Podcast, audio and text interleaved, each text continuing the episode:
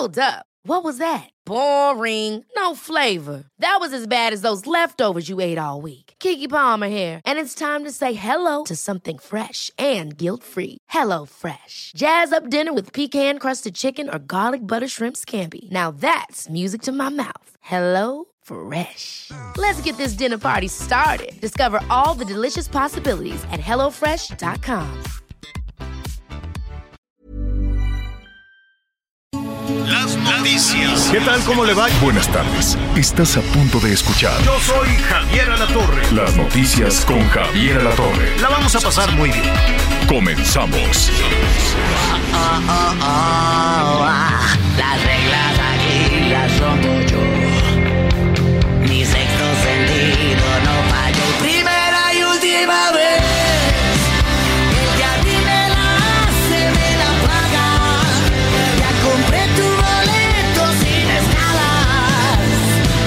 estamos dándole la bienvenida con la mismísima Alejandra Guzmán. Qué bárbaro, es una gran artista. Pues bueno, es de la dinastía Pinal, ¿no? Entonces, eh, la verdad es que es una gran, gran artista que está pues mira, le deseamos desde aquí que se recupere muy pronto, la vamos a invitar al programa. A ver, le cuento, se cayó en el escenario aparatosamente, la verdad, apenas estaba iniciando el concierto en Washington. Este, allá en los Estados Unidos, iba en la primera canción, todo iba muy bien, contenta, guapísima, espectacular, con ese cuerpazo que tiene, unos taconones enormes, y este, y al parecer, eh, eh, pues cuando están cantando los artistas se agachan, suben, ya saben, ¿no? En- entre que bailan y no bailan, cosas así. Y entonces, este, pues se agachó, se tropezó, no sé si con el tacón o, o- qué, o qué pasó, y, se, se cayó. ¡Bum! Nada, nada la detuvo, sí, se completita, se fue al piso y ya no se pudo levantar. Nada más dijo sorry, a ver si tenemos por ahí el audio, señor productor, del momento de la caída. Y este, Poco a conseguí fijar tu atención en mí. ¿A qué esperas? Mario, las luces y a ver. Sorry.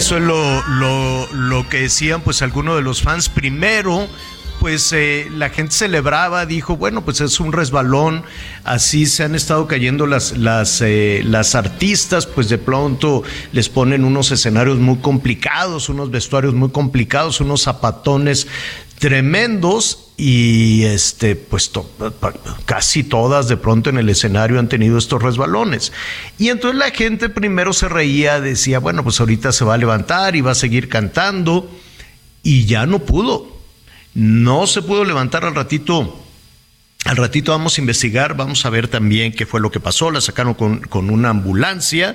Así es que esperemos desde luego que se recupere, que se recupere muy pronto la queridísima Alejandra Guzmán. Anita Lomelí, ¿cómo estás? Hola Javier, qué gusto saludarlos. Muy buenas, buenos días todavía en la Ciudad de México, buenas tardes en algunas partes del país. Pues sí, la verdad es que nos, nos dio este susto Alejandra Guzmán y como dices, de repente hay que irle cambiando y adaptando las, las circunstancias. Te cuento algo, yo ya no uso mis zapatones de 15 centímetros cuando Oh. cargo a mi nieta. Ah. Le bajo unas rayas al glamour, ni modo. Digo, yo metro medio, yo mido metro y medio, entonces por eso necesito todo lo que, en todo lo que me pueda trepar me favorecerá. Pero ya con la chiquita, pues ya no. Entonces, pues, unos zapatitos coquetones que me den una estabilidad de 200%, porque Javier, estamos, nos exponemos a todo esto que sucede. Y ella que es tan bailarina, y mira que tiene buena eh, condición física, o sea, es, una mujer fuerte. Me sorprendió que no pudiera reincorporarse, pero así debe de haber estado el golpe. Bueno, pues eh, le enviamos un saludo, un saludo a todos nuestros amigos que nos sintonizan allá en la Unión Americana. Al ratito, por cierto, vamos a estar en Florida. Qué animalón es ese huracán, qué bárbaro. Categoría 5 ahí sí, cuidado con los ventarrones, cuidado con el nivel del agua, también el oleaje, el nivel del agua, el agua se mete desde luego a las comunidades. El presidente Biden hace un momentito les decía, oiga, tómelo muy en serio, sigan todas las indicaciones, si le dicen fuera es fuera, si le dicen hay que irse, habrá que irse, porque es un huracán muy potente, muy poderoso. Eh, ayer estuvimos hablando también con... Eh, eh, con algunos eh, eh, de, nuestros amigos que se pueden comunicar a través del internet en Cuba. Ya ve que la comunicación pues está controlada por el gobierno, no hay libertad de expresión y ni siquiera en las situaciones de emergencia poder hablar con un periodista pues la, la, verdad aunque sea para estas situaciones se ponen se ponen en riesgo cosa que les que les agradecemos también a los periodistas cubanos que ni para eso el régimen el régimen cubano los deja. Yo no entiendo ese, ese respaldo, ese apoyo que le da México a un, a un gobierno tan malvado con la gente, verdaderamente. Y le están pasando tan mal, Anita, allá en Cuba. Desde ayer, todo el país, toda la isla, está en un apagón. Se reventó el sistema de energía que tienen o sea, han vivido en la miseria durante los últimos 60 años, no ven para dónde. Y todavía los ponemos, eh, eh, eh, la 4T pone como un ejemplo que así deberíamos de ser como Cuba. No, no entiendo, la, la verdad es que no entiendo. Hoy están sufriendo mucho, están sufriendo muchísimo por este huracán, no en toda la isla, pero sí en una parte entonces se les reventó el servicio de energía, entonces, eh, hay, un apagón, están con el agua a la cintura en algunas localidades, todos destrozados porque les pegó durísimo, se llama Ian el huracán. Afortunadamente pasó rápido, si se, si se va muy lento, pues la devastación puede ser peor. Así es que vamos a ver si podemos todavía establecer comunicación con algunas eh, colegas, algunas personas allá en Cuba para que nos digan qué es lo que está pasando cómo la están viviendo. Y en la Florida, pues también estaremos en un, en un eh, ratito más con todo este tema de eh, los eh, de los de los huracanes que les pega durísimo. Bueno, hubo un huracán para que vea que de pronto pues en México sí tenemos un sistema ya a partir de la experiencia, la experiencia también con los huracanes, aunque dejan algunas eh, afectaciones, pues no es tanto como, está, como en Estados Unidos. Allá la devastación es, es brutal. Como tienen casa de palito, Anita, hacen estas casas prefabricadas que levantan rápidamente. No es como México que nos gusta tener este, pues el bloque, el ladrillo, hacer los muros un poquito más firmes. Allá las casas son de, de, de pues de, de material prefabricado que es muy frágil. ¿no? Y se lo lleva un ventarrón este, con una facilidad brutal. Y no, hubo un huracán hace un par de semanas que se fue costeando también por el Golfo, el Golfo de México, se subió y fue a dar hasta Canadá. Bueno, muertos, heridos, les destruyó todas las casas, porque pues tampoco aquí dicen, no hombre, aquí que nos va a pegar un huracán tan en el Polo Norte, pues les pegó el huracán y les, eh, les rompió todas las casas allá que tampoco tenían esta, esta posibilidad. Información rápidamente, información en desarrollo, vamos a estar eh, atendiendo la situación de Zacatecas. Hay una balacera, esta violencia que no termina en nuestro país, esta violencia que no tiene fin en nuestro país, mataron a siete policías. Siete policías los acaban de matar en Calera, Zacatecas. Así es que de al ratito vamos a, estar eh, informando de toda esta situación.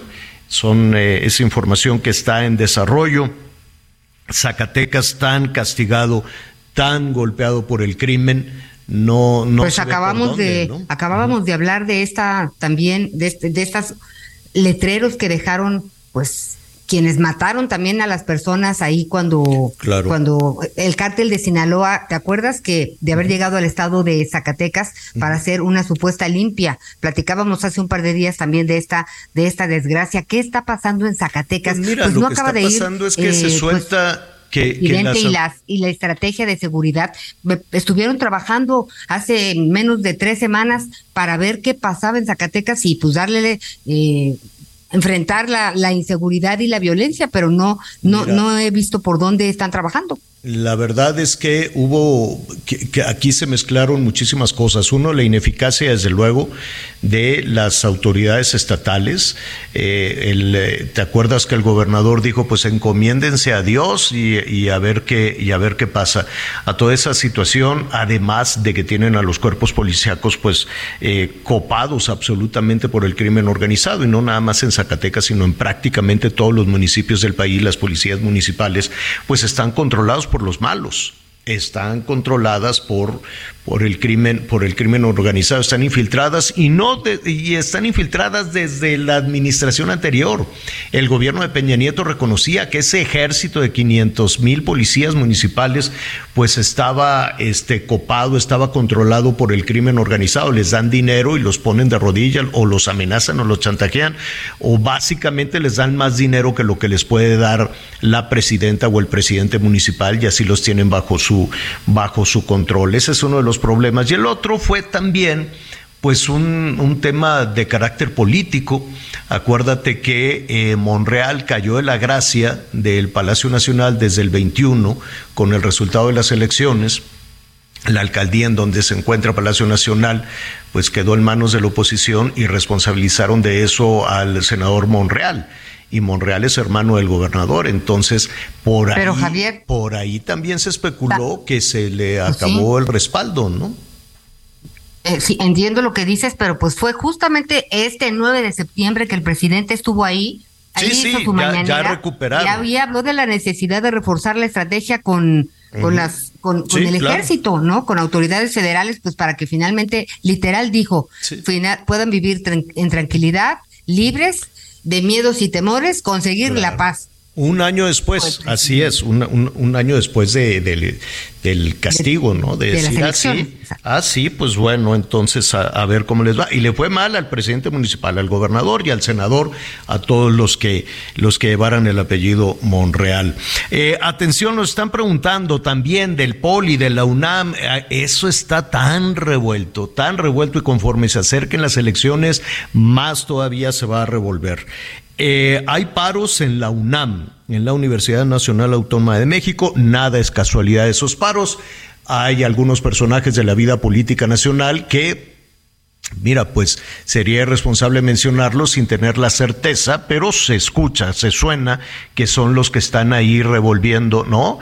Revolviendo la batea para convertir aquello en un conflicto y ganar posiciones ahora que se tenga que robar, renovar la rectoría. Acuérdate que el gobierno federal ha querido tener el control de la universidad desde, desde el 18, desde el 19 y no lo ha logrado. Entonces, pues se revuelven, se revuelven ahí eh, las, las cosas. ¿Hay paro en la universidad? ¿En dónde hay paro? Eh, en la FES Acatlán, en la FES Cuautitlán, en Iztacala, en la Facultad de Química, en la Facultad de Economía, en la Facultad de Ingeniería, en la Facultad de Contaduría, la de Psicología, y también hay paro en la Prepa 5, en la Prepa 8, en el CCH Sur, en la Facultad de Medicina y en el CCH Vallejo. Así o más claro que hay todo un interés político, desde luego, la UNAM es muy apetecible para todos los políticos, absolutamente apetecible por toda la caja de resonancia que eh, política y electoral eso significa. Qué lástima que después de dos años perdidos, absolutamente perdidos, pues cuando regresan a clases en el Poli y en Lunam, coincide con los procesos electorales en nuestro país y se arruina la cosa. Qué pena, qué lástima porque pues van a tener tres años perdidos. Imagínense la preparación, la angustia, la angustia de los padres de familia y de los propios estudiantes que dicen que qué, dos años perdidos y este año también por cuestiones políticas, porque sí, hay, hay demandas, hay denuncias que queremos presupuesto.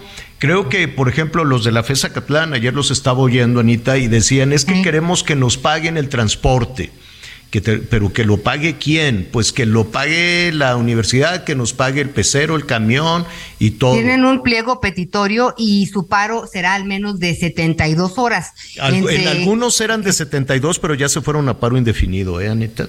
ahorita, bueno, estos decían que ¿Y por qué- lo menos y qué 72. decían en el- Ojalá, Javier, que no ¿Qué- sea qué- paro indefinido. Mira, los de la FESA Acatlán tienen temas que vale la pena reflexionar de manera urgente. Piden la revisión estructural a las instalaciones de la escuela. Esto de implementar un transporte público oficial digno, seguro y gratuito. A ver, y lo no dicen puedes por hacer- la inseguridad que sufren ellos al transportarse.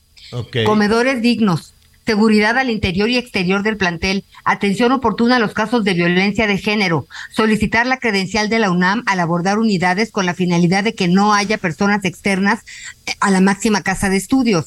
Mejorar las unidades de ruta concesionada que acercan a los estudiantes al plantel, buena iluminación al interior del plantel, botones de pánico en los edificios de la escuela. ¿Sabes Qué que bien. Javier? Cualquier persona que lee esto acaba aterrada pensando en lo que viven los estudiantes al pedir estas Pero- cosas. Pero a ver, te voy a, te voy a decir algo, Anita. Tienen toda la razón. Todos, todas esas denuncias creo que se puede avanzar estudiando. ¿no? Y dialogando. No, no, a ver, ¿qué, qué vas a dialogar? Esto es, esto es lo que necesitamos. Eh, instalaciones seguras, eh, que se acabe con la violencia de género. Este, todo eso no impide tu formación. Estoy de acuerdo, yo. pero ¿sabes qué Todo pasa? Que no los pelan. Si no los escuchan, a ver, si y- no- y- o si les dan tie- a tole con el dedo, Tienes pues, toda la razón. Entonces, ¿qué hacemos, Anita? Que no estudien. no, que estudien, no, no, no, que estudien Por- por primero eso. que nada, ¿Por pero sí no que las autoridades no se hacer- agarren de por que qué no hacer que paros activos? y no van a ceder a sus demandas por haber hecho un paro y que realmente traten las- de ver. arreglar este asunto diciéndoles vamos a hacer, vamos a hacerlos sentir seguros. Sigamos adelante con los pr- programas. Esta es la estrategia de, de la FESA Catlán por lo pronto para tratar de que ustedes se sientan seguros y de que Ojalá, ojalá eso fuera, Anita. Pero atrás de todo eso, evidentemente, al rato le vas a sumar otra propuesta y vas a querer generar un conflicto. Y acuérdate que de los conflictos los que ganan son los políticos. ¿Cuántos políticos hoy en activo han salido precisamente de toda esta situación en- eh, universitaria? Muchos, muchos que están ahorita en el legislativo o dirigiendo partidos políticos y demás se han aprovechado de eso. Y nada más, a mí me, me, me da muchísima pena por eh, el, el futuro de las y los estudiantes que después de dos años perdidos llegan y se encuentran con esta situación. Y, y- y nada más para reflexionar en lo que estás diciendo. Todas estas eh, denuncias, todas estas demandas, las vivimos los ciudadanos también. Entonces yo, si, si hace, vamos a, a retomar, si me ayudas, Anita, pero ahora saquémoslos del contexto universitario y pongámoslos en el contexto urbano, ciudadanos. en el contexto ciudadano. Entonces, que queremos transporte digno, que queremos acabar con la violencia de género, que queremos que nos dejen de asaltar, que queremos Más que luz revisen la- que, las las calles. calles iluminadas y que revisen la estructura con tanto terremoto y tanto cochupo que hay y tanta corrupción que hay en la construcción, que quiero que me vengan a revisar la vivienda. Se parece todo ese pliego petitorio no solo a lo que viven en la universidad, sino a lo que se vive en todas las ciudades de nuestro país. Entonces imagínate un paro nacional que todo el país dijera, pues saben qué, nos vamos a poner en paro hasta que no se resuelva. ¿Cuá- ¿Cuáles eran las demandas, Anita? Porque sácalas del contexto de la escuela y ponlos en el contexto del día a día en, en, en, en la Ciudad de México, por decir algo, o en alguna otra ciudad del país. ¿Cuáles eran las demandas? Revisión a la estructura del edificio, de los edificios de la FESA Catlán. Bueno, Eh, hay- que revisa, revisión de la estructura de las unidades habitacionales. ¿Qué más? que exista seguridad en el transporte, tanto en las rutas como en los eh, Bueno. camiones que utilizan, Que sean gratuitos y dignos. Imagínate que los ciudadanos que digan que me dejen de asaltar en el pecero, en el transporte público que viene de- del Estado de México a la Ciudad de México y que los transportistas digan que nos dejen de asaltar y de robar en, en las carreteras y que además sea transporte digno. ¿Se parece lo que demandan en, en la FESA Catlán a lo que demandan en el lugar en el que viven o no? 100%. Eh, además, atención oportuna y el manejo necesario a los casos de denuncia de violencia de género dentro de la institución. Bueno, ¿y la denuncia y la violencia de género en las casas en las que viven estos jóvenes? La denuncia de la violencia de género eh, para estas jovencitas o la situación de violencia que viven estos jovencitos en sus casas, pues se parece también. Yo creo que ese pliego petitorio es un reflejo de lo que viven fuera de las instalaciones universitarias todo se parece. Absolutamente todo se parece. ¿Cómo arreglaríamos toda esa larga lista de denuncias que viven dentro y fuera de las instalaciones universitarias? ¿Nos vamos a paro todo el país hasta que lo arreglen? Me pregunto, porque, se, porque esa es la no, solución. no podemos que se está hacer eso. planteando. Pero Ah, bueno, entonces, pero es la ¿cómo le solución dices que a se los está muchachos? planteando.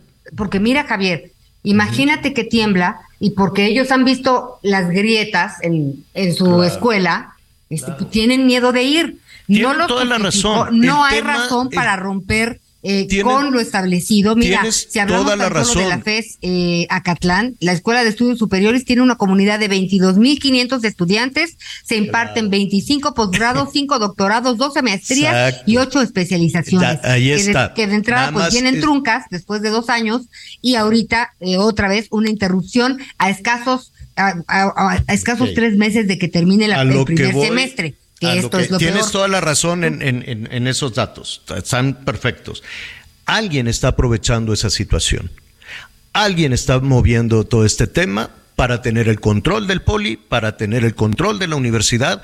Y quien está moviendo eso no forma parte de la comunidad de- de- universitaria, forma parte de algún partido político, forma parte de alguna instancia de gobierno que quiere capitalizar un conflicto de aquí a las elecciones del 24 o de aquí a que se tenga que renovar la rectoría universitaria. Eso es la pena, Anita. A eso me refiero. A eso Suscribo. me refiero, que por una ambición política le están arruinando la formación profesional a miles de jóvenes. Porque son, son muy válidas todas sus, sus, este, sus denuncias, sus demandas.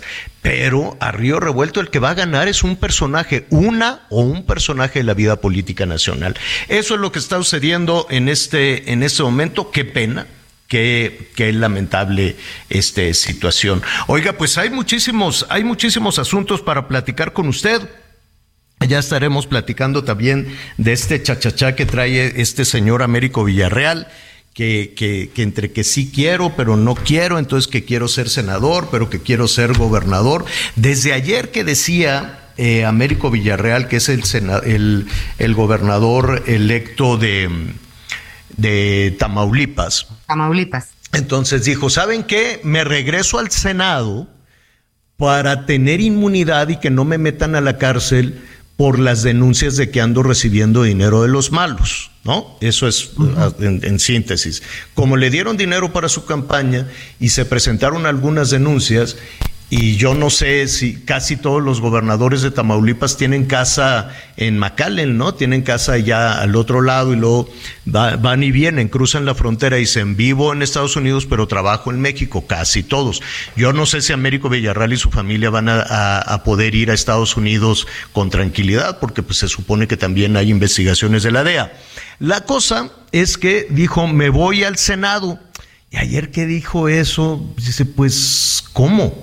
Te vas al Senado y ya no quieres. Ya Yo olvida pensé- todo. O sea, No, digo, yo pensé borrón que- y cuenta nueva. ¿O Yo cómo? pensé que ya no quería ser gobernador, Anita. Porque para Bueno, hoy no se presentó en el Senado. ¿Eh? Pues hoy no se presentó en el Senado. No, no, no, es que creo que ya después lo pensó bien. Entonces le dieron trámite en el Senado y dijeron, bueno, pues se va a regresar a Américo. ¿Por qué se va? ¿Te acuerdas que hizo una carta y que dijo, necesito el fuero para Sí. que no me metan a la cárcel? Y yo dije, pues ya no quiere ser gobernador, ya se va, ya se la va a pasar este tranquilo de, senador. Y hoy dijo, ¿saben qué? Siempre no, porque resulta que si tú quieres asumir el cargo tiene, de gobernador, tenías que haber renunciado hace 120 días a su posición en el Senado. Pero yo no entiendo cómo desconocen todas estas cosas, hombre. Pues no tengo ni idea, pero pues yo creo que cuando llegó, ¿dónde va a ser mi curul? Y aquí me voy a esconder, no vaya a ser que me quiera agarrar el cabeza de vaca y así. Le dijeron, bueno, pues ya te vas a quedar aquí, ya no vas a ser gobernador. Sí, el viernes ya me voy de... No, no puedes el viernes irte de gobernador. ¿Por qué? Pues porque tenías que haber renunciado hace 120 días. Así está la candanga. Vamos a hacer una pausa y volvemos.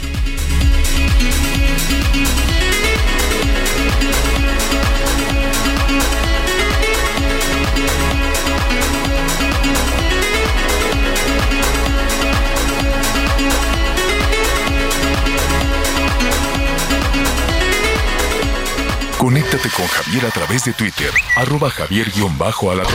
Sigue con nosotros. Volvemos con más noticias. Antes que los demás. Todavía hay más información. Continuamos. Tamaulipas es tierra de gente buena, incansable y trabajadora. Gracias a tu esfuerzo, llevamos seis años haciendo de Tamaulipas un estado seguro y próspero. Contamos con mejores espacios médicos, educativos y deportivos. Somos líderes en energías renovables, generación de empleo e inversión extranjera. Apoyamos a mujeres, empresarios, ganaderos y pescadores a crecer sus negocios. Vivimos y viajamos seguros. Te cumplimos. Ahora estamos mejor. Gobierno de Tamaulipas. Seis años viviendo mejor. Las noticias en resumen.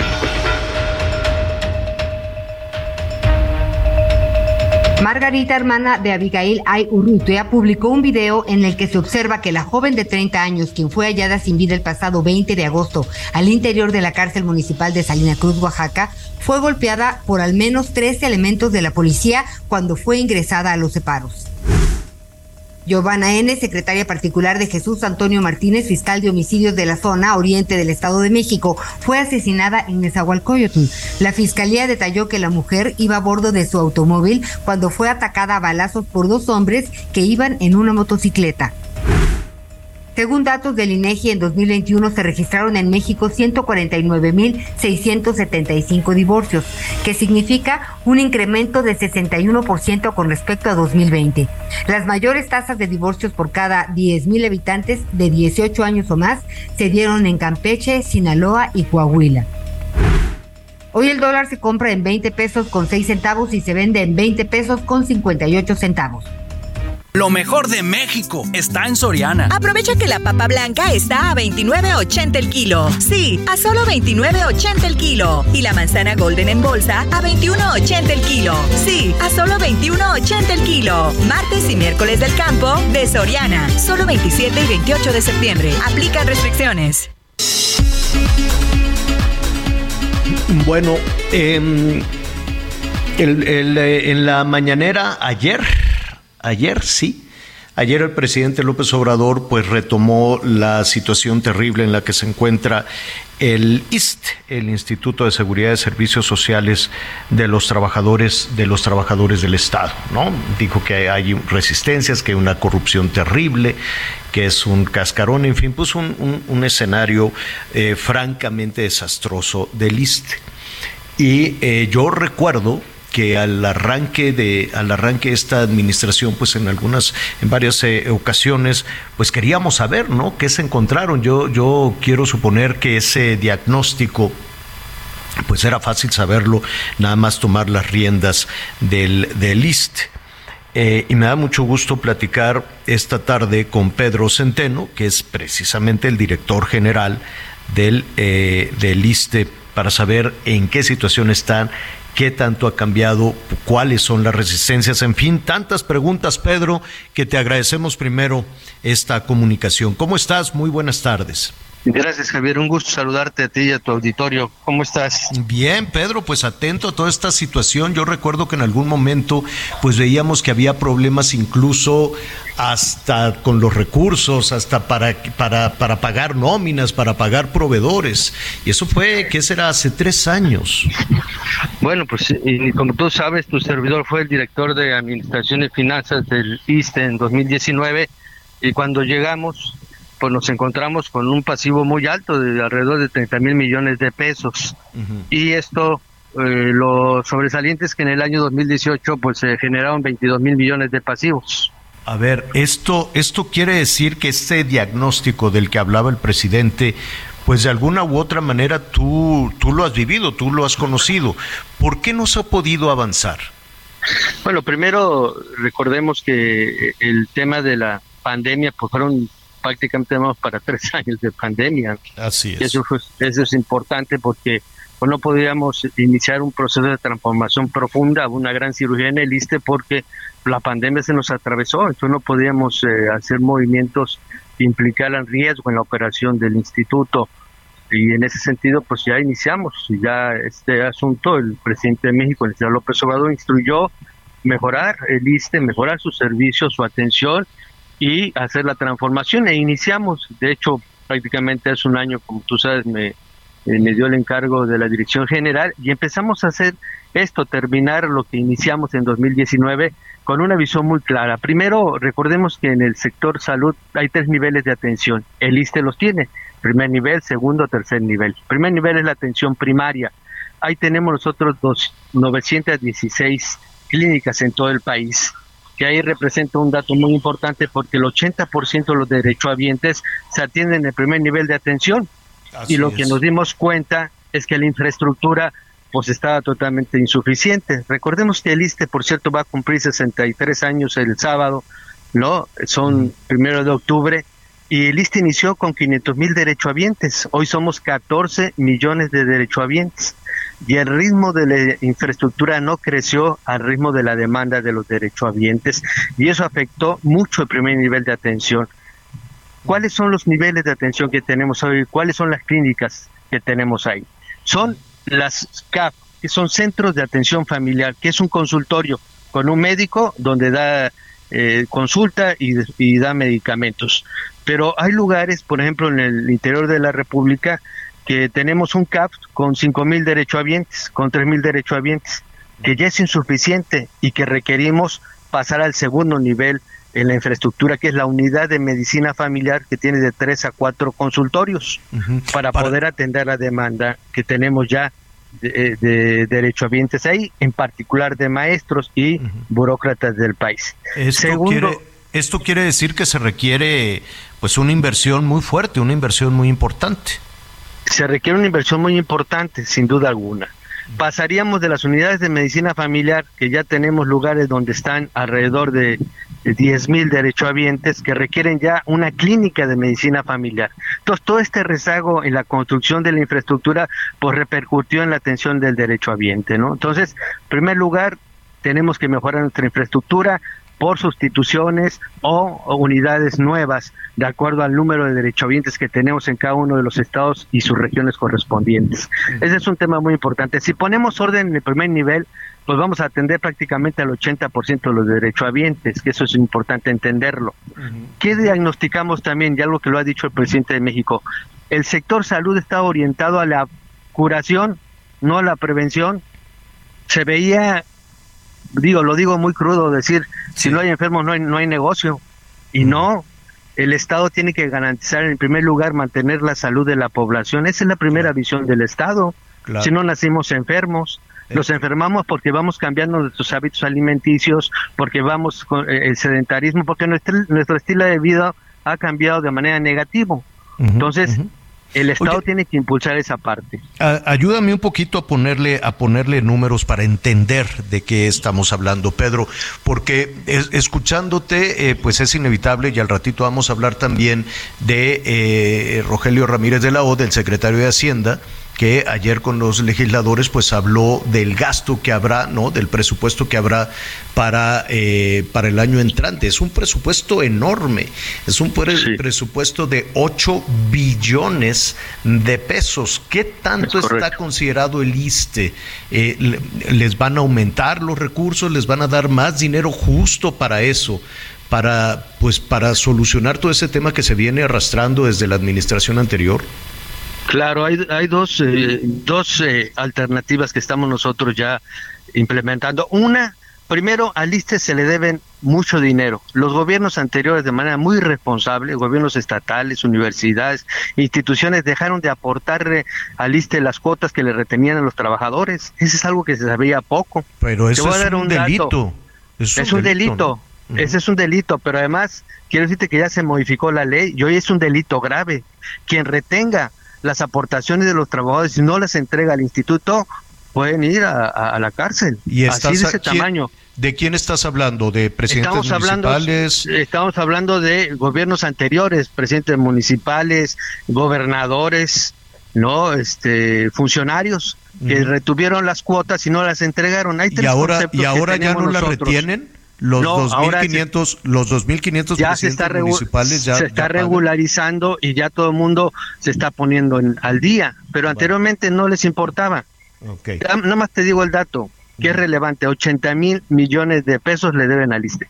80 mil millones de ¿Quién- pesos le deben al ISTE. ¿Quién, es una quién- barbaridad. ¿Quién le debe 80 mil millones? Los, go- los anteriores gobiernos es- estatales. ¿Y qué hacemos deben. con eso, Pedro? Porque ¿dónde Pues vas a le encontrar estamos, a los estamos regularizando, bueno, pues ya estamos regularizando con los gobiernos actuales, Ah, están claro, poniendo yo, al día. yo entiendo. Por ejemplo, y eso estamos ahí, pues ya. ver, por, de- la- por poner un ejemplo, el, el nuevo gobernador de, de Michoacán tiene que asumir las, los compromisos que dejó el anterior gobernador, por decirlo de Por alguna manera. digo, por eso te digo que fue una gran irresponsabilidad de los gobiernos anteriores, un engaño a los trabajadores, pues les Ah, detenían las cuotas.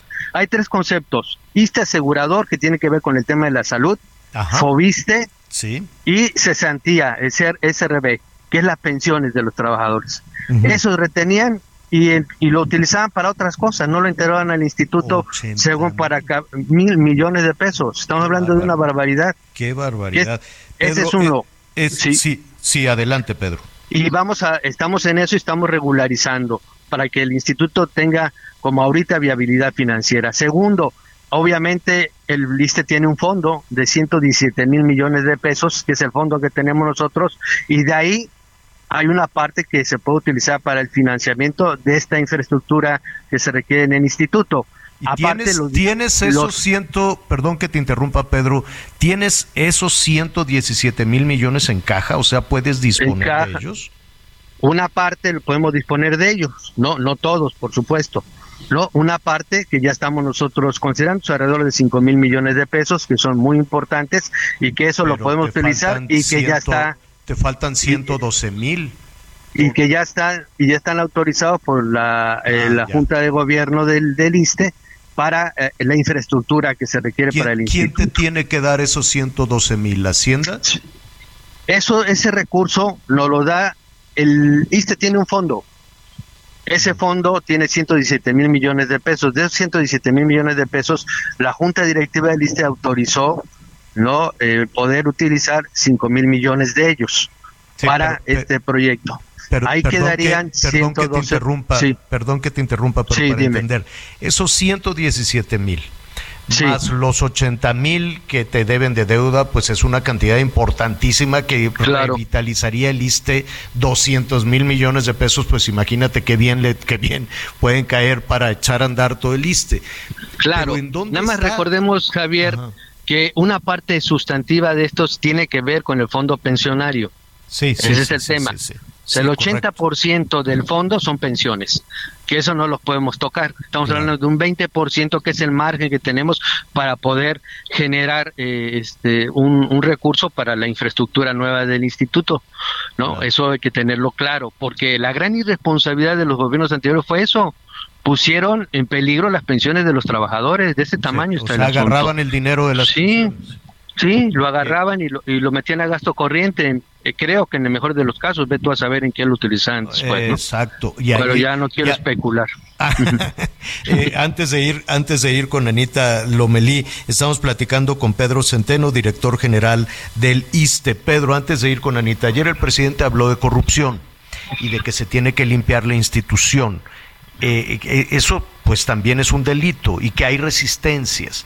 ¿Tienen detectados quiénes son los que han cometido actos de corrupción al interior del ISTE?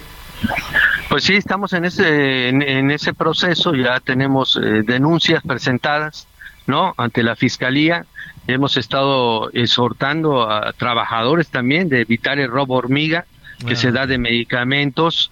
Eh, hace poco de- detectamos a unos médicos en una actitud totalmente negativa en, al interior del hospital López Mateos y actuamos de manera inmediata sancionándolos porque eh, es una gran irresponsabilidad lo que se cometió ahí, ¿no? Estar, eh, ¿no? Entonces, eso. Luego, desgraciadamente, hubo una privatización silenciosa del sector salud y empezaron en el ISTE, que son los famosos servicios integrales o las subrogaciones. ¿Qué es eso? Es desmantelar el instituto para meter a terceros a hacer las funciones que tenía que hacer el instituto. Y eso empezó en los gobiernos anteriores. Nada más revisemos quiénes fueron los directores del ISTE anteriormente y pues eh, conociéndole su historia nos damos cuenta, ¿no? Recordemos ¿Eso qué quiere decir? ¿Que ellos tenían un negocio paralelo por fuera? Claro, por supuesto. Lo has explicado muy bien. No. O sea, eso un era. ¿no? director dice, voy a poner aquí unos laboratorios y mando al derechohabiente ahí que les hagan las pruebas de sangre, de esto, aquello, del otro. O peor tantito, en las propias instalaciones con los propios trabajadores del ISTE se subrogaban los servicios y se cobraban. Porque eso es peor, ¿no? Ya, ya ¿Qué, nos, entendí ¿qué dónde pasó está. con el ISTE?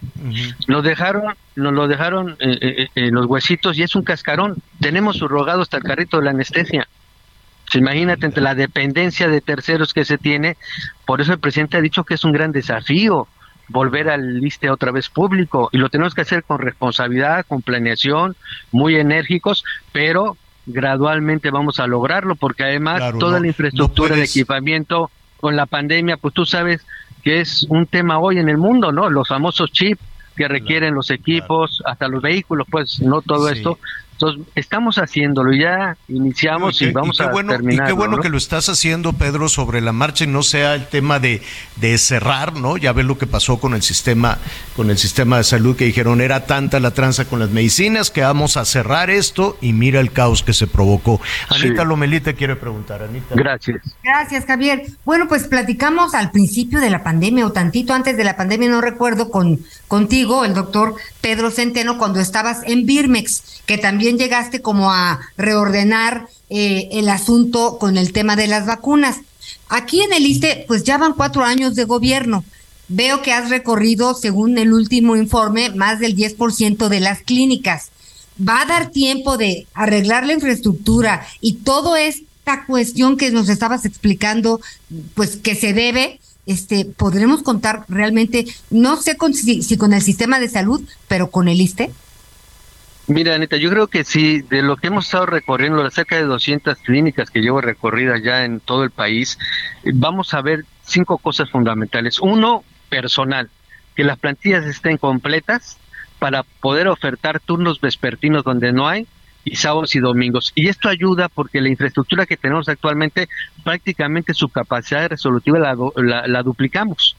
Si tenemos un turno en la mañana con el mismo clínica y por la tarde otro, pues con eso ayudamos a dar mayor número de consultas, mayor atención. El otro tema tiene que ver con el abasto de medicamentos, que esté completo el abasto de medicamentos, que se actualicen las DPNs y que eh, no falte el medicamento. Eso se puede hacer. Estamos revisando la infraestructura, cómo está el tema de equipamiento. Estamos ya llegando alrededor de 37 mil eh, este, equipos, desde estetoscopios, eh, eh, mesas de exploración, sillas, lámparas, básculas para adultos, para niños, todo lo que tiene que ver con el primer nivel ya está llegando a, todos los rincones del país, a estas clínicas para fortalecerlos. Y dos, dos servicios que son de alta demanda de los derechohabientes. Uno, que es el odontológico, porque ahí es hay demanda alta de ellos. Estamos aperturando turnos donde tenemos ya sillas o sillones odontológicos que estén completos los odontólogos para poder dar turno matutino vespertino. Y el otro tema tiene que ver con laboratorio, hacerse los análisis clínicos que son muy necesarios. Hay dos cosas fundamentales para dar atención médica. Es la consulta y por supuesto el seguimiento de eh, sus tratamientos con eh, el tema de los estudios clínicos, que son química sanguínea, biometría hemática, examen general de orina, porque recordemos que una parte sustantiva de los derechohabientes de listos son crónico-degenerativos, degenerativos, diabéticos, hipertensos. Los más chamacos en el ISTE pues son de 55 para adelante, ¿no? Por decirte una cosa así. Unos niños, unos niños, unos Sí, jovencitos. unos son puro, puros Oye, niños. Pedro, vemos que tienes un, un diagnóstico muy claro y una estrategia muy clara y, y por eso me llama la atención que ¿Por qué se llamó, pues no sé si al ejército, la Guardia Nacional o nada más va a ser Rosa Isela o, o la policía o, por, por, qué dijeron pues que vengan la Guardia Nacional a poner orden? No, no, no entendemos esa parte. Mira, hubo, eh, con el presidente dio la instrucción de generar un equipo multidisciplinario, institucional, que permitiera este gran proceso de transformación del ISTE, porque es un verdadero desafío. Entonces tenemos que estar todos integrados. Está evidentemente la Secretaría, está la Secretaría de Hacienda, la Oficialía Mayor, estamos nosotros, está el IMSS, está la Secretaría de Salud. Estamos todos trabajando en conjunto para lograr el rescate del ISTE. Eh, eh, se llamó por, por eso, hicimos un diagnóstico, decirte, hace prácticamente más de un mes para ratificar lo que conocíamos y recorrimos todos los hospitales del ISTE para ver el tema de servicios integrales y ver el tema de subrogados, conocer en, los, en el territorio, no en el escritorio, en el territorio las necesidades reales del instituto, que eso es muy policía, importante. Un policía o, o un militar. Ellos nos, ellos nos ayudaron en la logística de transportar al personal del instituto. Ah, el ISTE no que tiene... iban para detener a alguien no, o para agarrar bueno, a, a, malosos, no sé. Eh, no, no, no, no. Primero ah, hicimos ese diagnóstico y fueron médicos, enfermeras, compañeros de administración, compañeros de las áreas normativas de supervisión y calidad, la gente eh, que está especializada en estos temas, a ver precisamente qué se requería. El, los servicios integrales y la subrogación prácticamente están cohabitando en el ISTE. O sea, no, son todos ellos. Entonces, hicimos ese diagnóstico y nos ayudó ahí. Y el otro también nos está ayudando en evitar el robo hormiga que nos, nos dan en los hospitales, que nos sacan cosas. Bueno, claro. debo decirte que en un estado del país, para no hablar de nadie, en, una, en un filtro que tuvimos detectamos que se robaban hasta 5 kilos de carne. ¿Carne? Mm, carne de la cocina. Válgame de ese tamaño es el de problema. Ese tamaño es el saqueo. Pedro, pues el tema da para mucho. Te agradecemos, te agradecemos muchísimo esta, esta conversación. Y si nos permites, va- vamos, eh, vamos a estar ahí muy cerca de ustedes, de la limpia que estén haciendo y de si es necesario llamar Claro. a los gendarmes, ¿no? Para los que se roban No, la por carne o supuesto. las medicinas. Por supuesto, este de y ya están los gendarmes ahí, por eso se ha estado también actuando y va a haber algunos plumíferos que están desesperados porque pues tendrán algunos intereses, ¿no? Pero bueno, pues Bueno, dice, pues, señal de que vamos avanzando. Pedro Centeno, director del ICE, como siempre, muchísimas gracias. No, Javier, gracias a ustedes por el interés, como siempre. Un abrazo fraterno a ti y a Anita. Gracias. Gracias. Nuestros amigos allá en los Estados Unidos es un animalón bárbaro ese huracán. Oye, está horrible, Javier, fíjate, han desalojado a casi 3 millones de personas. Ahí sí atendieron, ahí sí nada de que no, yo aquí me quedo porque luego la rapiña, luego me roban las cosas, nada. Dijeron, vámonos y vámonos. Era una fila de carros anoche, Anita. La Sí. gente dijo, se van un poquito a porque, ver. porque Sí. se van. Llega Oye. con categoría 4 y en una de esas se puede, puede avanzar. Hay alerta máxima en la Florida. Este huracán poderosísimo. A ver cómo les va a nuestros amigos allá, allá en Florida. Estamos tratando, pero pues ya las comunicaciones son muy complicadas, son muy Ya difíciles. roza en en categoría 5, dicen. Sí, sí, es, es que va, mira, Anita, yo creo que después de llegar a categoría 4, ya 5, 6, Pues ya, ¿no? ya, ya, no se nota la diferencia. ya no de- se nota los- tanto la, la diferencia.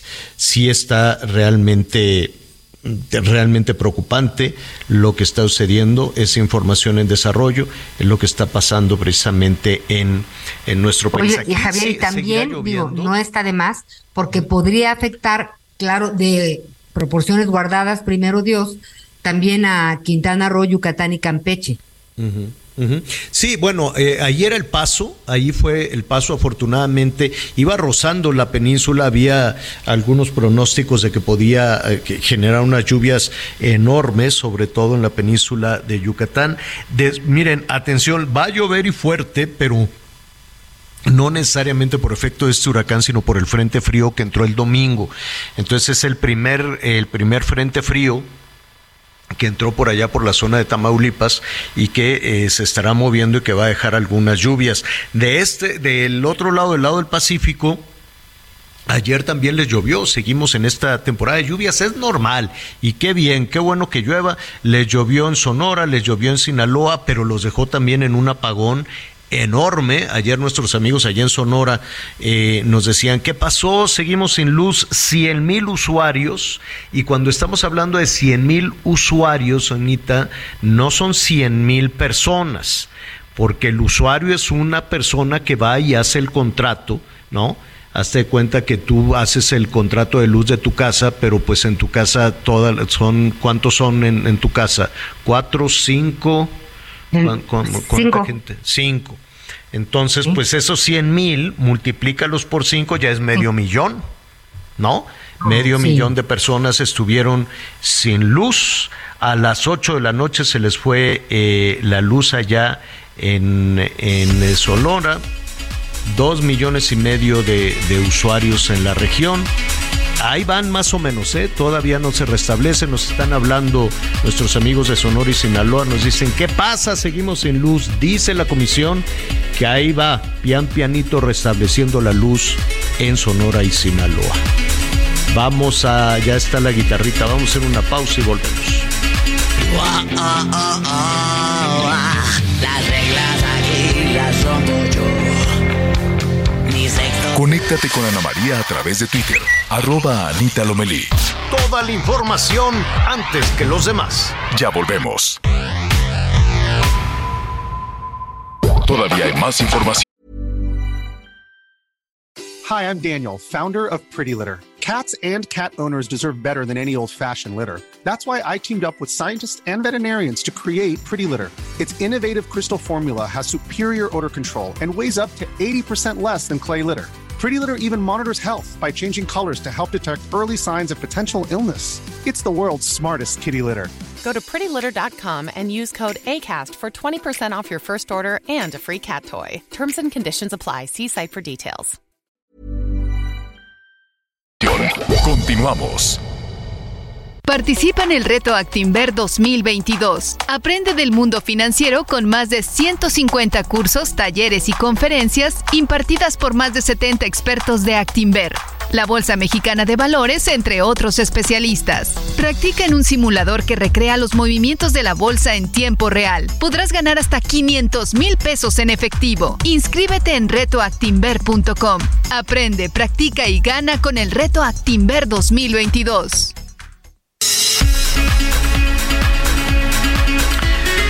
Gracias eh, a nuestros amigos que nos sintonizan allá en los Estados Unidos, en la Unión Americana. Qué bárbaro. Es un, hay, hay que tenerle muchísima precaución en esta temporada, en esta temporada de huracanes, a todos los fenómenos eh, naturales, desde luego. Ya es categoría 4 y una de esas sigue avanzando, toma, tomó fuerza.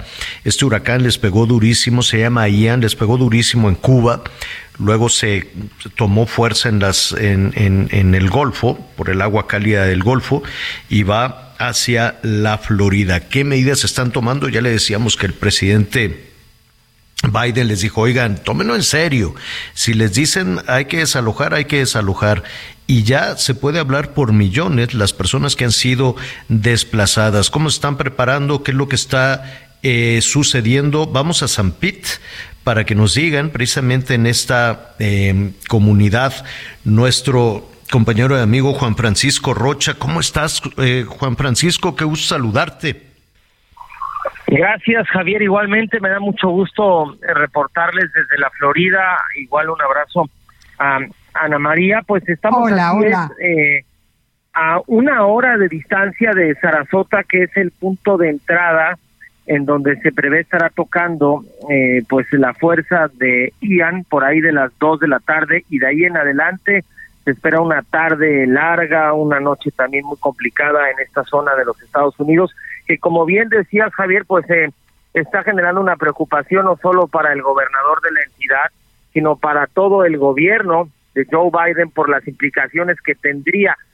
Tú mejor que nadie, Javier, lo sabes, Ana, Ana María, tú también, eh, has cubierto huracanes, pues no tienen palabra de honor. Ojalá que yo me equivoque y que los pronósticos también, porque se habla que podría ser el huracán más catastrófico en la historia de la Florida, por eso la emergencia y por eso el llamado de las autoridades a la población a tomarlo muy, muy en serio. Oye, Juan Francisco, comentábamos hace, hace un momento primero que los vientos pueden ser devastadores, no nada más, no nada más es el tema de la lluvia, en muchas ocasiones en nuestro país afecta más la lluvia que los, eh, que los ventarrones, ¿no? Afecta más la pésima infraestructura, vienen las inundaciones, está todo tapado. Pero también vemos allá en los Estados Unidos, con todo y los temas de, de protección civil, con todo y las medidas este, precautorias, pero hay, hay, hay un detalle que los mismos norteamericanos eh, hacen los comparativos con México. Sus construcciones pueden ser muy rápidas, pero también son muy endebles. Me atrevería yo a decir, Juan Francisco, que tienen casas de, de, de, palito, de, de, de cartón piedra, de tabla roca y ¡pum! Se los llevan esos ventarrones que ahorita hay vientos sostenidos de 250 kilómetros por hora.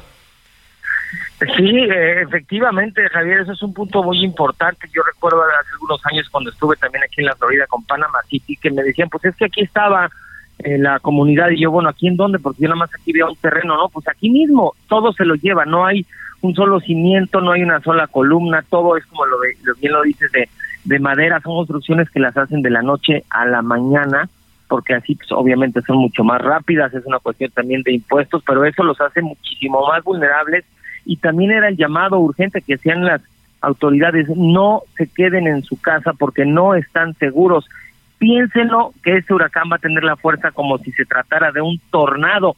En estos momentos eh, se registran 249 kilómetros por hora. Cualquier cosa que esté en la calle, cualquier piedra, es sumamente peligrosa por la fuerza que puede agarrar por estos fuertes vientos. Estamos a solo pues dos kilómetros, tres kilómetros de ser categoría 5, que es la máxima categoría en la escala Saffir Simpson. Así es que es, es cosa de nada de que se convierta pues en, lo más peligroso que se pueda registrar en términos meteorológicos. Y pues hay una gran preocupación, me llama la atención por ejemplo lo que dice Dean Criswell, quien es la administradora de la Agencia Federal para este manejo de emergencias, y ella dijo este mismo miércoles que van a tener impactos catastróficos, le dijo a las personas que no han evacuado que se aseguren de ponerse a ellos y a sus familias pues en algún lugar en donde no puedan tener eh, riesgo de alguna lesión y ya también pues algunos puntos están siendo cerrados. Hay algunas zonas, por ejemplo en Sarasota, en donde les dicen ya no traten de evacuar, ya no hay tiempo, ya quédense en sus lugares porque ya todas las carreteras están cerradas.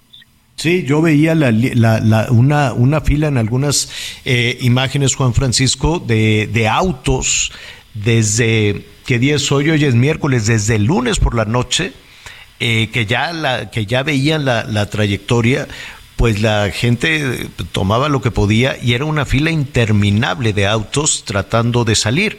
Pero llega, como tú ya bien señalas, un punto donde les dicen es más riesgo si se quedan atorados en la carretera, mejor busquen refugio en el lugar en el que se encuentra. De, entiendo que se apaga la luz, les quitan el suministro eléctrico previo a la llegada del huracán. Exactamente, ya no hay luz en varios puntos, sobre todo pues están monitoreando por dónde pudiera entrar la fuerza de, de Ian y ahí es donde comienzan a, desconectar por estos riesgos de los incendios, eh, del agua, tú sabes que el agua y la energía eléctrica pues eh, son una combinación muy, muy peligrosa y ya son más de 100 mil, 150 mil personas las que en este momento no tienen energía eléctrica en Florida y contando, ¿eh? se, se prevé una tarde muy complicada. La fuerza de Ian se va a sentir sobre todo esta tarde y durante la noche por ahí de las 2, 3 de la madrugada, pero estará en la Florida por ahí del viernes, insisto, si es, si es que se cumplen los pronósticos y se mantiene la trayectoria de Ian hasta el momento, más de 2.000 vuelos han sido cerrados en Estados Unidos relacionados a la Florida y se espera que todavía mañana otros 1.600 también sean cancelados. Javier, es, eh, eh, es un fenómeno que, eh, pues, digamos que de alguna manera ha tomado por sorpresa a los Estados Unidos, si bien estamos en época de huracanes,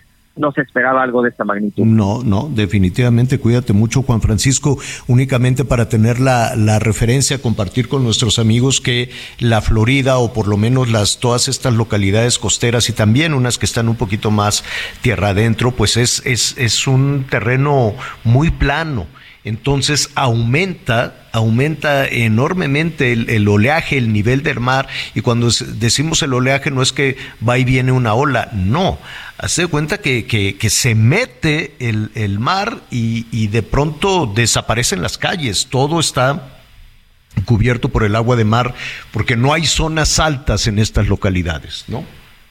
Exactamente, mira, por ejemplo, aquí en, en San Pete, si bien no es una isla, eh, por cómo está la ubicación, pues prácticamente si queremos ir a Tampa lo tenemos que hacer a través de puentes, sino que habría, si no tendríamos que dar toda una vueltota. Todos son puentes y está rodeado de mar. Hay puntos donde tienes mar a tu izquierda y tienes mar a tu derecha. Así es. Entonces es muy, muy complicado. Mucha gente ya ha dejado esta zona de la Florida, quienes tienen familiares, quienes tienen la oportunidad de irse a otra entidad más segura lo han hecho. Hay algunos que, como siempre, pues se resisten a dejar su patrimonio, tienen miedo aquí también de la rapiña, pero eh, bueno, pues la situación está acá siendo cada vez más complicada. Hay eh, pues una alerta máxima por parte de las autoridades. No hay nadie que esté de descanso eh, quienes trabajan en los servicios de emergencia, bomberos, policía, protección civil, todos están alerta, Javier. La banda, la de, digamos que el área, el área de afectación es enorme porque las dimensiones que tiene este huracán no es que no es que le pegue solo a una localidad, porque de pronto pensamos mucho como que en el ojo del huracán, no, pero las bandas pueden afectar a, a muchas localidades de manera simultánea, así es que cuídate mucho, Juan Francisco, ¿qué medidas han tomado? ¿Qué vas a hacer en los próximos próximos minutos? Pues nos vamos a quedar aquí, Javier, en San Pit para seguir reportando. Para la cobertura, pero con mucho cuidado, por favor. A Sarasota. No se puede hacerlo ahorita, pero vamos a estar, por supuesto, con muchísimo cuidado, tomando todas las medidas de seguridad posibles, pero pues tú sabes que con esta vocación de llevarles la información puntualmente de lo que está ocurriendo.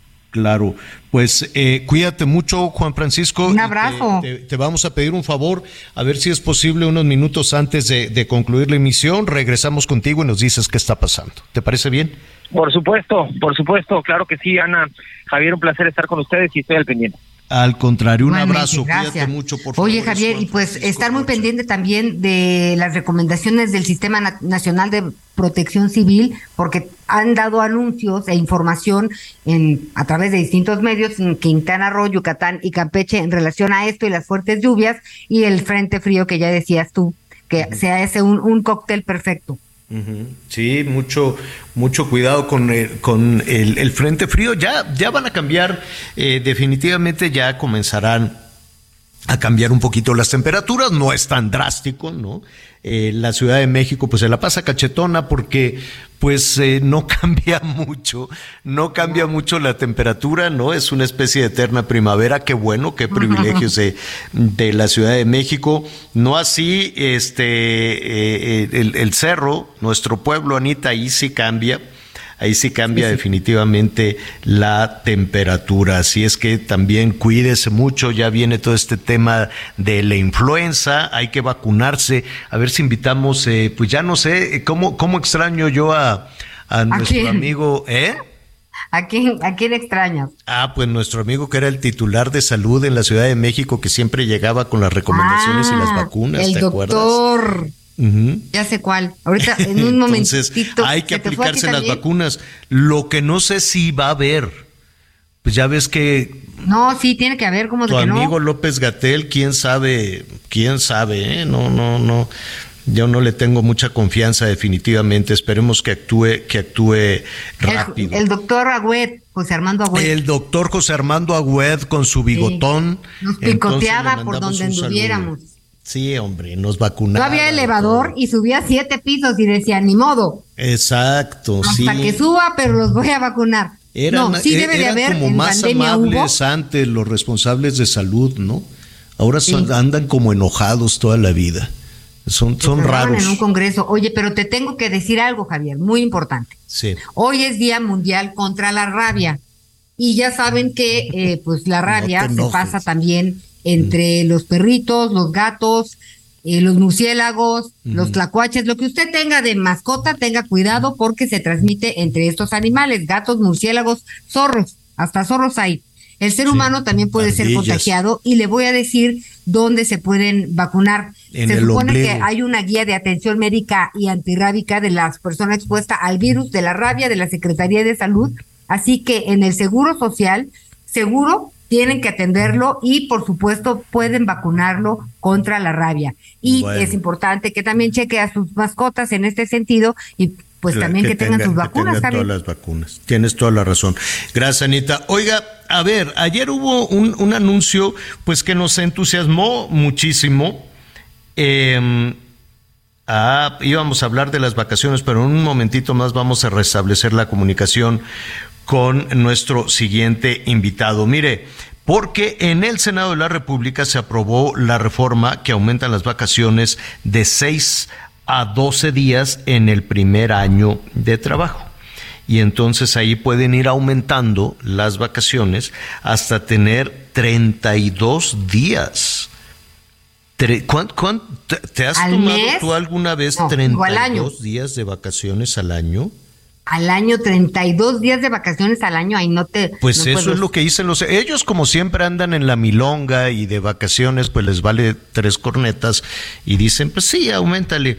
Pues está bien, dicen que puede ser paulatino. Ahorita, en México... Vamos en 12 días, ¿no? No sé si ya es un hecho, apenas se aprobó esta reforma y todavía tiene que avanzar. Si lo pones en un ranking internacional. Todavía lleva el Senado una propuesta para aumentar de 6 a 12 días los días de vacaciones pagadas. y la iniciativa contempla que el permiso mínimo de paternidad, paternidad, ese es otro, no, pero es otro, ese es otro, es otro asunto. vamos a quedarnos en el tema de la vacación y ahorita retomamos lo de la paternidad, Anita, porque ya tenemos a nuestro siguiente invitado. Y me da muchísimo gusto saludar a Héctor Márquez Pitol, presidente de la Asociación Mexicana de Capital Humano, para hablar de este significado que tienen las vacaciones para los mexicanos. Héctor, ¿cómo estás? Qué gusto saludarte. Igualmente, Javier, qué gusto saludarlos. También veo que está por ahí contigo Ana María. Está Hola, ¿qué tal? ¿Cómo estás?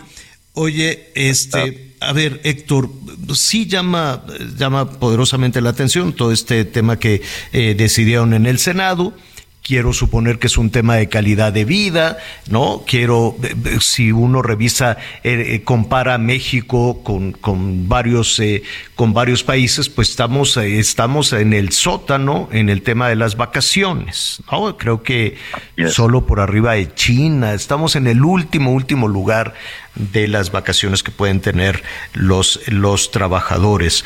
Sin embargo, el concepto de vacación, Héctor, corrígeme si me equivoco, pues si nos estamos comparando con algún país europeo o con, nuestros vecinos del norte, no, no, no sé si percibimos este periodo de vacación igual que un europeo o que un norteamericano.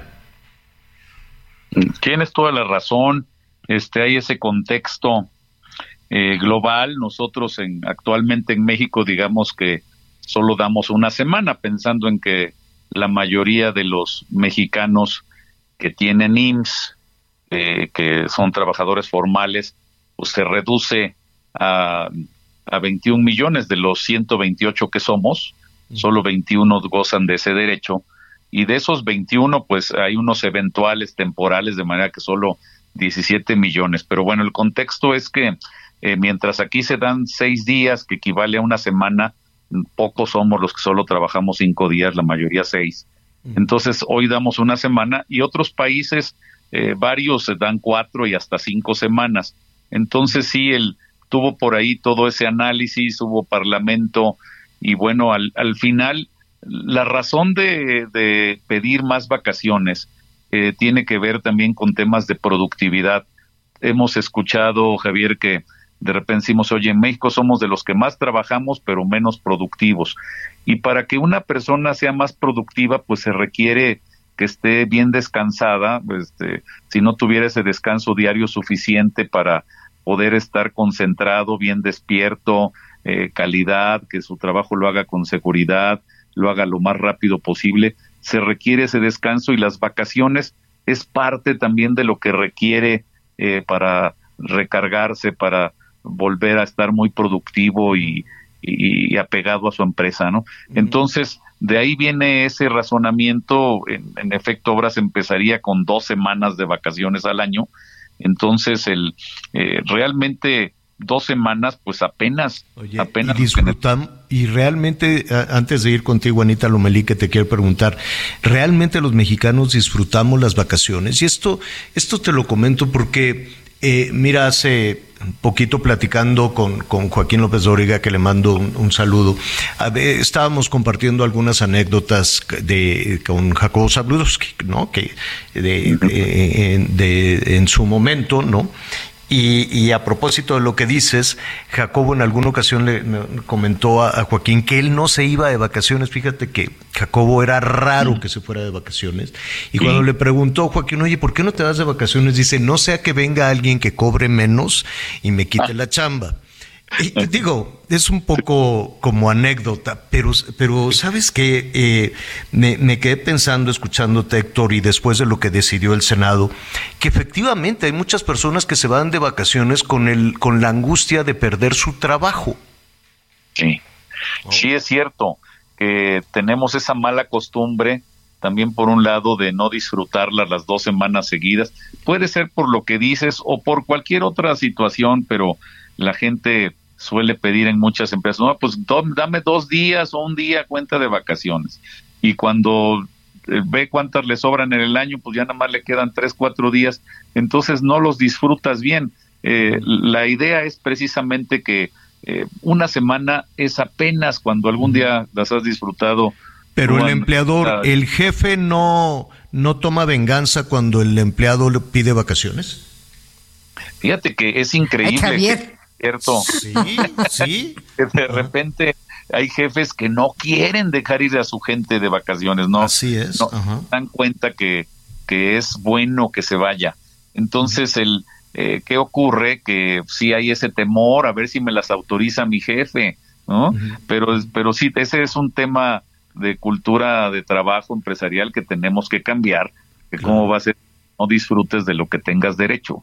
Anita Lomelí te quiere preguntar. Gracias, siempre es un gusto saludarte y hay un tema también que hay que tratar cuando hablamos de vacaciones. Hablamos de vacaciones en función muchas veces de los calendarios de los niños. Entonces, pues se adapta el señor, ¿no? La señora tiene que hacer lo que sea o para embonar en ese cartabón o no ir porque pues su agenda es la última que se considera y la otra, las vacaciones de la señora tienen que estar consideradas en función de que nadie se enferme, de que todos estén con el salvavidas, o sea. Y, si se va sola la señora, ¿qué pasaría? Las señoras sí son un tema que también tendría que tratarse con dos asteriscos aparte, porque además de la chamba como profesionista que uno quiere desempeñar, pues la otra chamba no tiene piedad ni tregua. Entonces todo el mundo piensa en vacaciones. Yo cuando pienso en vacaciones digo, a ver, a ver, tengo que hacer una lista de medicinas increíble, este, acabo más agotada que cuando no me voy.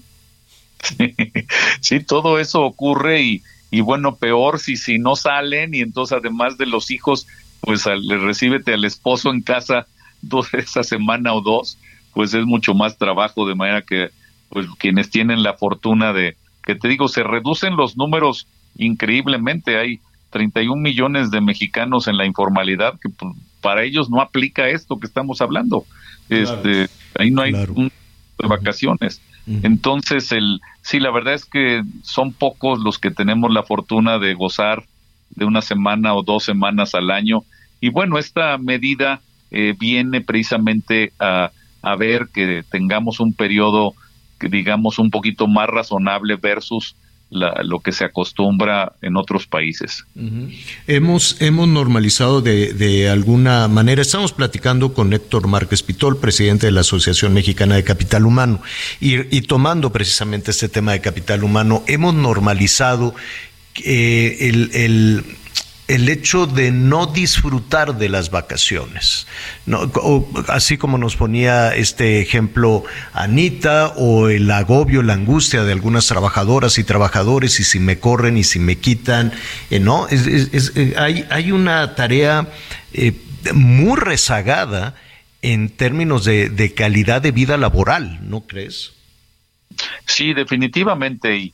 Y bueno, es que hay puestos que no, tú sabes, ustedes saben que el principal sector de nuestra economía eh, que emplea personal es el sector de la manufactura o transformación, es el más grande. Y todo ese sector, pues vamos a ver las, las fábricas, no pueden prescindir de una persona que esté de vacaciones, o sea, se va la persona y tienen todo un problema, o sea, la tienen que cubrir. Y entonces de ahí el temor que, que viene a puntas. Hay varias, no solo esa, si nos vamos a construcción, en fin, servicios. Muchos, excepto los trabajos, hay veces administrativos de oficina, y dices, bueno, este, aquí lo, sí cubrimos la ausencia de alguien sin contratar a, otro. Pero entonces sí, por supuesto que hay ese temor, también el, esas malas prácticas de pedir, como decía ya, un día, dos días, tres días. Yo me acuerdo que era muy joven cuando mandé mi programa de vacaciones así dividido en como en diez partes en el año y, y afortunadamente el director general dijo, no, esto no lo puedo aceptar. Las vacaciones se tienen que disfrutar, así es que máximo Exacto, diste en el clavo, Héctor. Pues te, te, agradecemos mucho. Hay muchísimo tema, te están llegando muchísimas eh, eh, llamadas. Em, vamos, si no tienes inconveniente, a continuar con esta conversación a lo largo de la semana. Eh, porque hay mucho alrededor, alrededor de, de todo esto. Y hay mucho temor, por lo que veo de las llamadas, alrededor de las vacaciones. Héctor, te agradezco muchísimo esta primera conversación. Yo soy el agradecido, Javier. Qué gusto saludarlos, Ana María. Que disfruten. Muy buen gracias, día. Un abrazo, gracias. Gracias. Claro que es una buena noticia este tema en el Senado. ¿Cómo se va a aplicar? Ah, ahí es donde viene, ahí es donde viene la maroma, ¿no? Porque, mire, después de una pausa le voy a hablar del síndrome del jamaicón. Ahorita volvemos.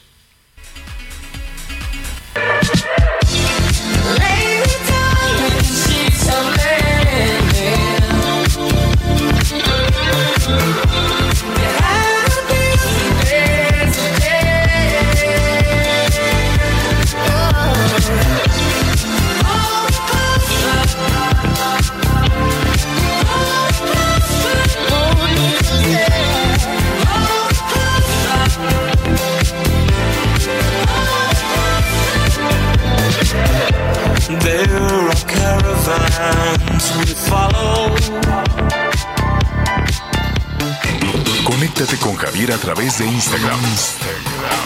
Arroba javier alador Sigue con nosotros. Volvemos con más noticias. Antes que los demás. Todavía hay más información. Continuamos. Tamaulipas es tierra de gente buena, incansable y trabajadora, impulsando el desarrollo de la industria, emprendedores y pequeños empresarios. Hoy tú y tu familia cuentan con las herramientas para que te desarrolles, crezca tu negocio y crear el futuro de tus sueños. Con apoyos a microempresarios, créditos y capacitaciones. Trabajando juntos, todo se puede lograr. Te cumplimos. Ahora estamos mejor. Gobierno de Tamaulipas. Seis años viviendo mejor. Leopoldo N., policía municipal de Huautitlán Izcalli, detenido por el presunto homicidio del actor Octavio Ocaña, fue vinculado a proceso ahora por el delito de abuso de autoridad. Asimismo, la jueza de control fijó dos meses de plazo para la investigación complementaria. Y con esto vamos juntos a un recorrido por el país. En los primeros siete meses de este año se reportó la desaparición de 1.767 personas en el Estado de México, de las cuales 848 fueron mujeres y 917 hombres. De acuerdo con la investigación del portal Ministerio Público Ciudadano.org.mx, 1.759 personas siguen en calidad de desaparecidas y solo 35 han sido halladas con vida. Del total de desapariciones, solo 133 casos han sido considerados por las autoridades como desaparición forzada y se presume que fueron cometidas por Cristian Jesús Castillo, alias el Jimmy, y Guillermo Fragoso, mejor conocido como el Memo o el Jefe, quienes son líderes del Sindicato 22 de Octubre y de la Unión de Sindicatos y Organizaciones Nacionales de la República Mexicana. Cabe señalar que los municipios con mayor número de desapariciones son Ecatepec, Toluca, Naucalpan, Cuautitlán y Chalco, informó Ángel Villegas. Miguel Alejandro Soto Martín, quien está desaparecido desde el pasado 15 de septiembre, sus familiares aún no tienen avances de su pero además, al igual que él, hay otros estudiantes de la Universidad de Guadalajara desaparecidos en diversos hechos, y es por ellos que se anunció la Marcha por la Paz y la Justicia para exigir su aparición y también que el gobierno del estado ponga atención en este y otros casos de personas desaparecidas. Esta marcha por la paz y la justicia se realizará el próximo 29 de septiembre a las 10 de la mañana, en donde saldrán desde el edificio de rectoría la comunidad universitaria y avanzará de forma pacífica rumbo a la Plaza de Armas. Desde Guadalajara, Mayeli Mariscal. Soriana encuentras la mayor calidad. Aprovecha que el pollo entero fresco está a 37.90 el kilo y la milanesa de res pulpa blanca a 159.90 el kilo. Sí, a solo 159.90 el kilo. Soriana, la de todos los mexicanos. A septiembre 28. Aplican restricciones. ¿Cuánto, cuánto comentario? Muchísimas gracias. Javier-Bajo a la torre, arroba Javier-Bajo a la torre, y ahí en el Instagram también. Mándeme las fotos de sus vacaciones. Eh, pues sí, a todos nos encanta. Yo me la paso muy bien en las vacaciones. Planeo, yo sí planeo las vacaciones con un año de anticipación para que no me salgan tan caras, ¿no? Le Oye, pero luego, Javier, a mí me da mucha risa, porque luego no vas. Pues sí, ya sé, luego tengo que hacer un cambiadero y es un gastadero que sí, que no, que pero que hay informe de no sé quién y hay otro informe de tal y que quiere entrevista tal gobernador. Bueno, a los políticos les encanta arruinarme las vacaciones, les encanta, pero pues yo me defiendo, trato de defenderme. Y de, y de, pasármela muy bien. Pero pues hay de todo, hay muchísimas personas que, que dicen que tienen jefes malvados, o, que, o que no la pasan muy bien. Creo que el mejor periodo, de acuerdo a lo que estoy viendo, es la Semana Santa. Eh, que la gente se organiza, es, es, como muy, así como decías tú, es como muy claro ese periodo para todo mundo. Pero por ejemplo en el verano, que es tan largo, pues no todo mundo se puede ir este, tres meses, dos meses o cuánto va a poner la ley, 38 días creo que lo más, lo más así que he tomado es una semana y ráscale tantito en, en la vida, hasta raro me sentiría yo. Digo, no, eh, cuando he, tenido periodos muy largos fuera de México, pero trabajando, que es una friega también con los horarios, pero lo hago con, con mucho gusto. ¿Tú cuál es el periodo más largo de, de vacaciones, Anita? ¿Sabes qué? Mm. Una vez un año sabático entre el nacimiento de mi primera hija y que no me podía embarazar. Me tomé dos meses de vacaciones. Ándale. No, bueno. No, no, no, Javier. No, pues qué a gusto. Luego Increíble. Nos qué se siente eso. qué horror. ¿Sabes qué? Me sentía como en Disneylandia abrir los ojos y no tener presión. Mm, bueno. Pero entonces tuve que tomar una terapia porque ya te era adicta a la adrenalina. Entonces tenía, o sea, estaba raro. Entonces me ah. tomé tres sesiones con un terapeuta que me dijo, bájele tres rayitas y lo típico, ya sabes, aquí y ahora. Hay gente que le da una ansiedad tremenda por lo que estoy viendo las vacaciones y por eso yo te hablaba del síndrome del jamaicón. Esto sucedió hace, eso se llama, la gente que se va de vacaciones y sufre, eh, pues lo podemos ubicar en el síndrome del jamaicón. El jamaicón Villegas, Gerardo Villegas, era un gran futbolista de las Chivas, pero cada vez que tenía que salir era un sufridero tremendo, sufría, sufría muchísimo, entonces en alguna ocasión, no, no, no recuerdo en qué parte de Europa estaban, estaban jugando, y, no podía y se sentía súper mal y que ya se quería regresar y que quería unos tacos y que quería sopa y no era otra cosa más que una especie de ansiedad o de, o de nostalgia o de inseguridad de estar fuera de México. Y en muchas ocasiones hay personas que olvídate estar fuera de México, estar fuera de, de su casa o estar fuera de su ciudad este, pues les viene una ansiedad bárbara parecida precisamente a, a lo que le pasó a, al, al, Jamaicón Villegas. Entonces, hay muchas personas, incluso profesionales que te tienes que ir a, trabajar a algún lugar en algunas este, condiciones que no son, este, pero eso es lo de menos, que estás fuera de México trabajando. Yo he visto a colegas que sufren o que se llevan ahí escondido la latita de chiles o el chile jalapeño o cosas por el estilo. Ahora que estaba en las transmisiones de Londres, Anita, me llamaba mucho, ¿te acuerdas que comentaba que había muchísimos mexicanos, muchísimos, muchísimos mexicanos? Y uno de los eh, síntomas también de esa ansiedad o parecido al síndrome del jamaicón es cuando empiezas a ponerte el sombrero de charro, la playera de, de la selección, aunque te quede apretada, ¿no? Y yo había paseando, vi playeras de los Pumas, muchas, muchas de los Pumas, poquitas de la América, muchas playeritas verdes de la selección que ya les te digo que les quedaban apretadísimas, pero se los ponían.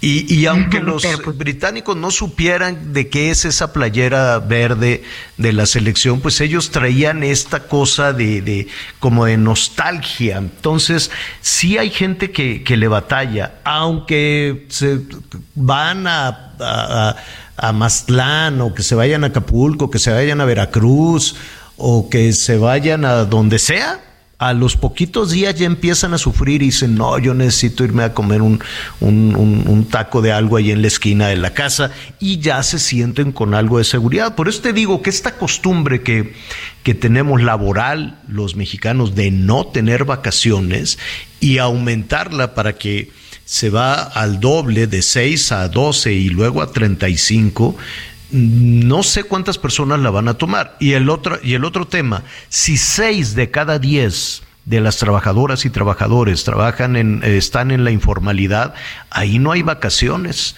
ahí vas al día y te puedes tomar unas vacaciones más o menos. Entonces, buena intención de los senadores, tenemos, necesitamos recuperar la cultura laboral y cuando decimos recuperar la cultura laboral, involucra a todos, los jefes, los trabajadores, los empleadores, porque se, son, son, un, es un torbellino el tema de las vacaciones.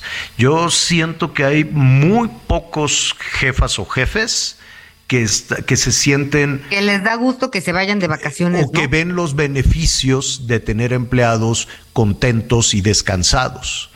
No, yo no, no, no, no he conocido una empresa que, que, los vea de. Bueno, sí, sí hay. Decíamos, bueno, ¿cuánto ganas? Nadie, nunca hablamos, que nadie decimos cuánto ganamos, nadie decimos a dónde vamos y nadie queremos decir nada. No entiendo por qué. Por miedo por miedo. Ah, mira, Anita gana lo suficiente, ya no, bájenle el sueldo. Oye, se cayó Alejandra Guzmán, esperemos que se recupere rápidamente. Hace ratito iniciábamos precisamente, apenas iba iniciando el concierto en Washington. Este, pero no, la, no sé, dio un mal paso, se enredó con los tacones. Nayeli Ramírez, qué gusto saludarte, ¿cómo estás? Hola Javier, hola Anita, ¿cómo están? Pues sí. Hola Nay con esta muy mala noticia que eh, iba en la segunda canción apenas Alejandra, esta que es muy famosa que se llama Mala Hierba, la estaba cantando y ya, hice, ya hicimos algunos acercamientos del video que existe de la caída.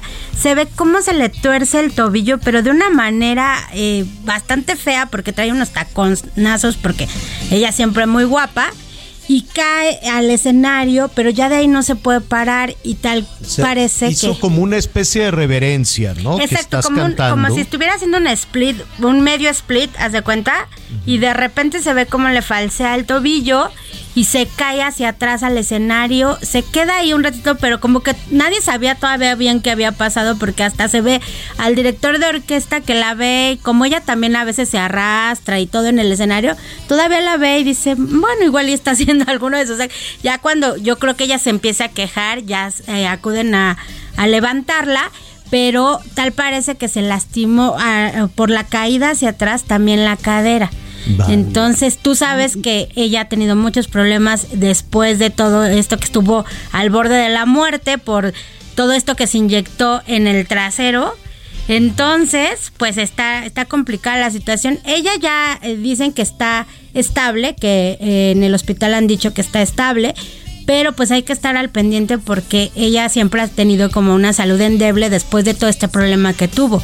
¿Qué le pasó? Se, creo que, no, no me acuerdo muy bien, pero creo que le pusieron sustancias. Una operación pero no estética, en un hospital, ¿no? Sí, se estaba, eh, le habían puesto, dicen que tal parece que hasta aceite le habían puesto en el para aumentarse las pompas y pues eso le carcomió algunos tejidos. Ella lleva alrededor de 35 operaciones después de este problema que tuvo porque le han estado reconstruyendo eh, todo ese tejido que se le carcomió por lo que le inyectaron. No fue, eh, ella lo ha dicho, estuvo al borde de la muerte. Estuvo más de un mes en, en terapia intensiva. Después la pasaron a piso en un, en un hospital allá al poniente de la Ciudad de México y pues estuvo al borde de la muerte. Entonces ella tiene una salud pues delicada y ahora con esta caída, pues todo el mundo se preocupó, la verdad. Claro, pero está guapísimo. No, y con una vitalidad impresionante. Tiene 54 años y andaba ya saltando y bailando ahí en el escenario, súper bien, se ve muy bien, pero yo siento que a lo mejor fue el tacón, a lo mejor se le, se le atoró Se le en algo del escenario, Sí, porque tanto cable. los escenarios tienen cables, Sí. clavos, plásticos, son tarimas, ¿no? No está necesariamente lisito. Exacto, no es un, no es como algo, un piso normal de una casa, sino que está llena de cosas. Entonces sí se ve extraño cómo se le, cómo se le dobla el tobillo y cae. Entonces, y eran unos tacones del 15, Anita. Tú ya sabes cómo son Es- esos no, yo sé lo que es eso, no, es, es caminar en la cuerda floja todo el tiempo. Yo de veras le admiro cómo da esos saltos y cómo aguanta sus conciertos. Pero sí, es muchísimo, ¿no, Nay? Sí, y la verdad es que ella estaba planeando tener algunas otras presentaciones, hay que esperar a ver si no las cancela, porque esta era la primera que hacía en Washington, después de este homenaje que la vimos en el homenaje a su mamá ahí en Bellas Artes, en donde le dedicó unas palabras muy emotivas, ahora hay que esperar a ver si no, si no eh, cancela alguna de sus presentaciones, y también, bueno, lo más importante, pues que esté bien, ¿no? Que esté bien de Sí, salud. que cancele lo que tenga que Oye, cancelar. pero fíjate que dijo que, todos- ella, un comunicado que leí por ahí decía que ella ya estaba lista para estar en el Venetian en noviembre. Ella, según Las ella, Vegas. Ya, ya dice que ya está lista para esta. Va a ser, creo que tres conciertos en Las Vegas. Ella los tiene planeados ya para cerrar el año, pero pues hay que ver qué dicen los doctores, porque también si se lastimó la cadera con este antecedente que tiene y con lo energética que es ella en el show, no creo que vaya a querer a sa- salir y estar sentada, la verdad. Claro. Sí, no, no, no, esto Pero- va a estar pero- imposible. Pero mira, pues es que hay artistas también que abusan hasta que ya les dicen, sabes que ya párale, ¿cuántos han cancelado este conciertos? Bueno, creo que el Justin Bieber se le puso la cara una parálisis rara. ¿no? Se le paralizó la cara totalmente, hasta salió él en sus redes sociales a decir, no puedo más, voy a tener que cancelar la gira. Porque, y él estaba programado también para, para unas presentaciones en México y dijo que no, que no podía más por el estrés que está viviendo y tiene, ¿cuántos ves? Un chamaco y ya con la, con, con la cara paralizada, con algunas Pues otras... Santana, Carlos Santana Ah, también, ¿te acuerdas que se cayó por falta de hidratación? Sí, que se deshidrató y en pleno escenario. Hemos visto varias cosas este, tremendas en los escenarios últimamente. Yo creo que fue como el estar encerrado tanto tiempo en pandemia y después salir y pues tratar de dar todo, porque eso es lo que están tratando. Alejandra Guzmán eso trata de hacer, dar todo en los escenarios como siempre. Era la segunda canción, ya andaba brincando, bailando, pero desgraciadamente pues la tuvieron que sacar hasta en, en ambulancia. Que se recupere, que se recupere pronto. Oye, y este galán del cine nacional, el Andrés García, anda Ay. también un poquito malito. Yo, yo creo que su familia, no sé, con todo respeto, pues tendría que cuidar un poquito más las, la- las imágenes de una persona que, pues que no se encuentre al 100 con su salud, ¿no crees? Ay, sí, fue muy desagradable que, que dieran a conocer esta imagen de él y luego el, el mensaje de, de, de ya no puedo más, de que es mis últimos días. La verdad es que es muy triste que, que estén manejando la imagen de, de él, como tú dices, que fue un galán en, en la televisión, en el cine nacional y que aparte pues trae toda su historia, a lo mejor igual polémica, como tú lo quieras ver, pero yo creo que sí es muy desagradable verlo de esa manera, en una cama, postrado, o sea, creo que, que deberían de cuidar muchísimo. ¿Quién subió esas imágenes? Porque él no está en la capacidad de agarrar un celular. Me voy a hacer una selfie aquí en una cama hospital, todo malo.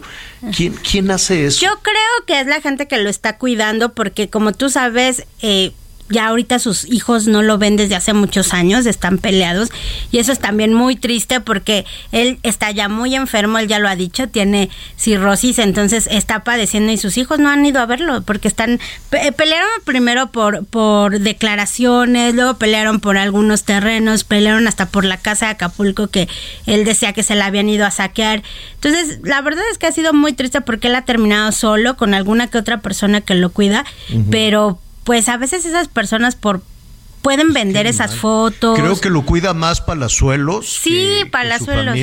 Que ahorita Andrés García hace ratito ya, ya mandó un mensaje y dijo que, que siente como que revivió, entonces que se siente mucho mejor, ya está en su casa afortunadamente, allá en Acapulco precisamente, pero esperemos que, que pues ya lo cuiden un poco más o que Palazuelos ya tome las riendas de, de quién lo va a estar cuidando y de que y que van a estar cuidando su imagen porque es muy desagradable que ah, para cualquiera, eh, para cualquier humano que te saquen una foto ahí tú convaleciente, no creo que sea nada agradable.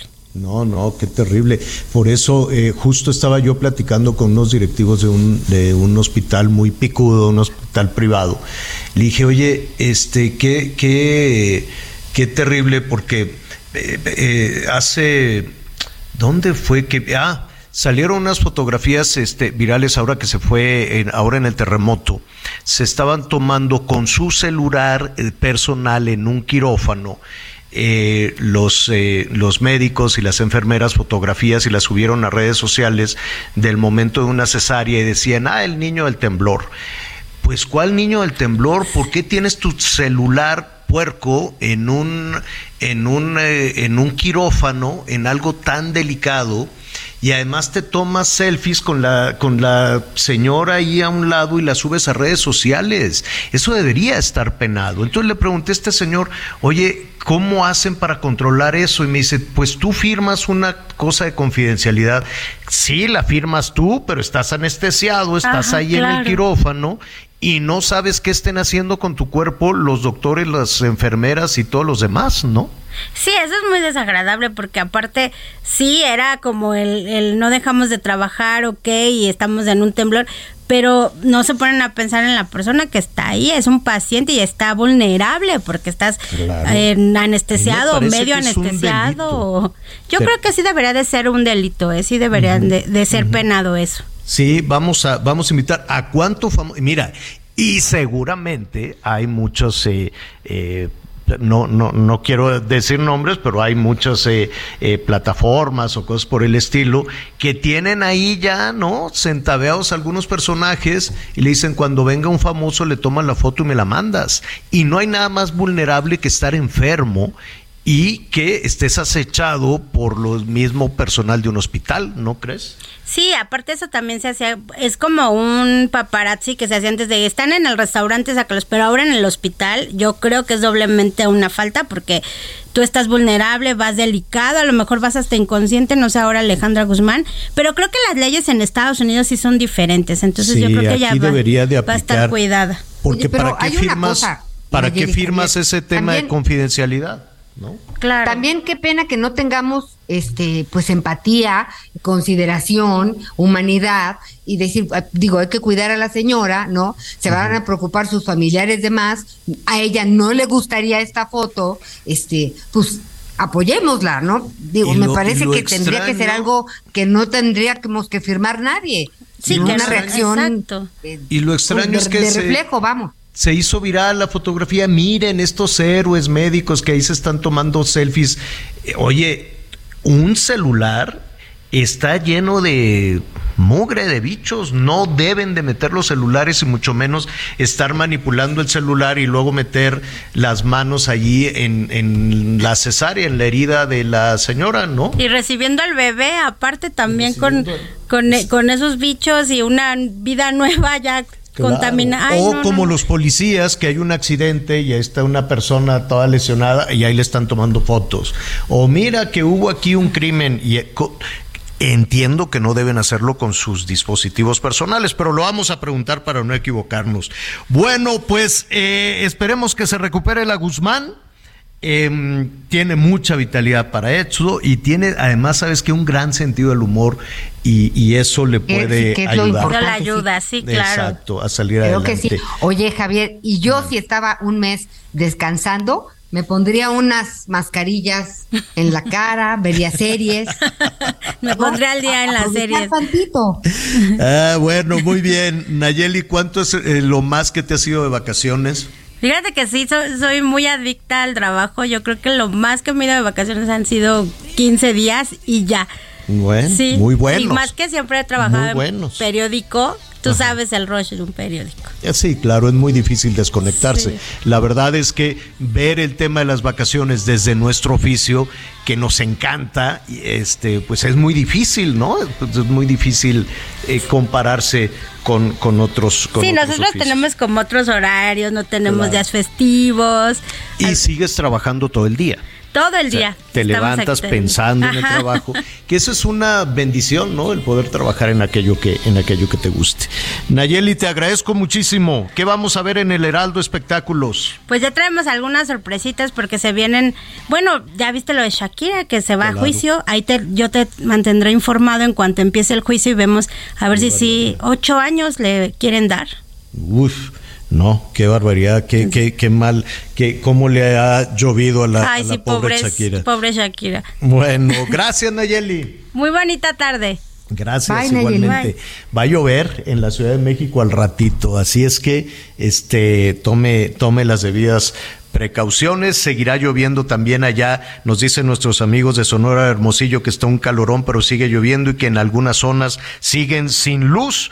Lo vamos a investigar, lo vamos a averiguar. Lo voy a tener a las diez y media en Hechos con todo lo que está sucediendo, el huracán, las lluvias, eh, toda esta matazón de policías en Zacatecas, qué cosa tan terrible. Están chuleando a la Diana, qué bueno se lo merece porque la dejaron toda rayoneada con las marchas. Entonces le están dando ahí una remozadita a la Diana Cazadora en Paseo de la Reforma. Anita Lomelí, vámonos por una sopita. Cuiden a la huehuete.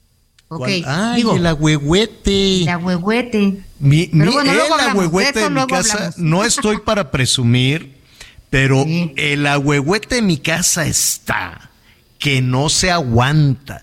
Crece y crece verde, tupido, bien bonito. Luego lo comparamos con el agüehuete de reforma.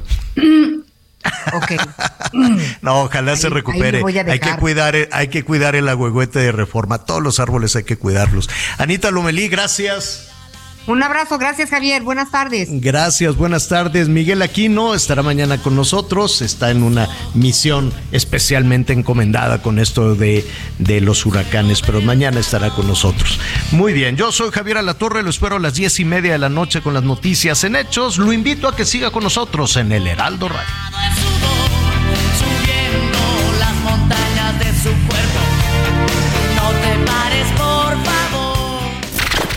Gracias por acompañarnos en Las Noticias con Javier La Torre. Ahora sí ya estás muy bien informado.